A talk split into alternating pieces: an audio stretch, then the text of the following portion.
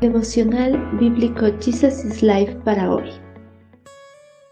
Les damos la bienvenida para continuar en el libro de Salmos, capítulo 12. Las promesas de Dios son puras.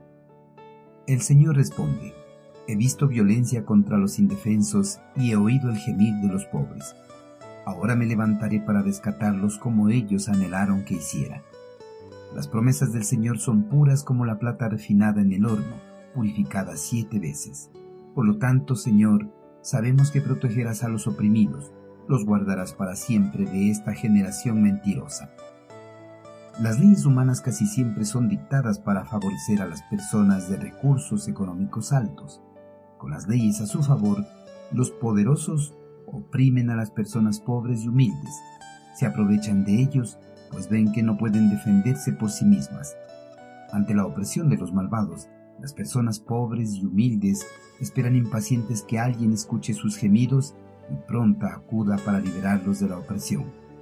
Durante el reinado de David, las naciones paganas se habían levantado una tras otra para destruir a Israel, al igual dentro de su mismo reino, habían personas que oprimían a los pobres y humildes. David, al igual que los oprimidos de su reino, gemían esperando que el Señor acuda para liberarlos de la opresión. Los gemidos de David y de los pobres de Israel habían llegado a los oídos de Dios.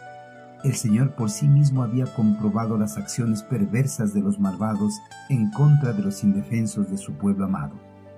En respuesta a los gemidos de los pobres y menesterosos, el eterno Creador prometió levantarse para rescatarlos de las manos de sus opresores y concederles la libertad que tanto anhelaban. Las personas que viven bajo la opresión pueden estar seguras de que sus gemidos no son en vano, ya que el eterno Creador desde su trono celestial escucha sus gemidos y pronto acudirá en su ayuda. Dios cuida del débil y necesitado. Él promete proteger al oprimido y confrontar a sus opresores. Las promesas humanas no son seguras de que se cumplan, pero las promesas del Señor son puras y verdaderas. Lo que Dios ha prometido en su palabra seguramente lo hará, pues sus promesas son puras como plata refinada en horno de tierra, purificada siete veces. En otras palabras, son como la plata más pura. No hay engaño, ni lisonjas, ni doblez, ni error en las palabras de Dios.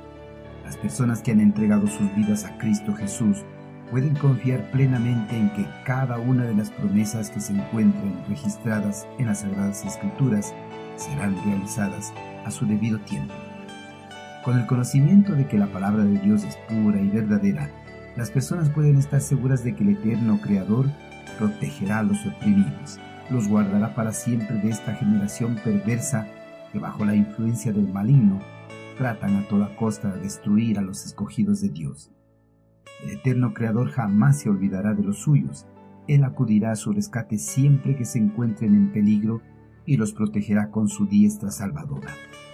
La única seguridad real que la vida humana conoce es la que proviene de una poderosa fe en Cristo Jesús.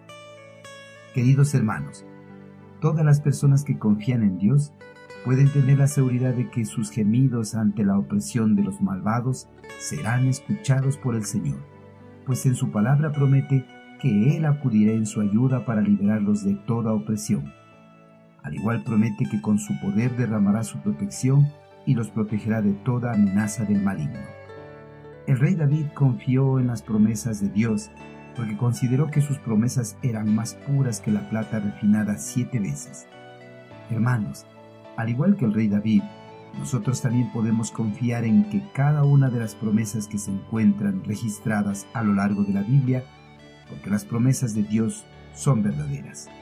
Si Dios lo prometió, lo cumplirá, tal como cumplió las promesas hechas al monarca del pueblo hebreo en el pasado. Con la seguridad en las promesas de nuestro Señor, nosotros cuando nos encontremos en situaciones adversas, podemos clamarlo para que Él venga en nuestro socorro.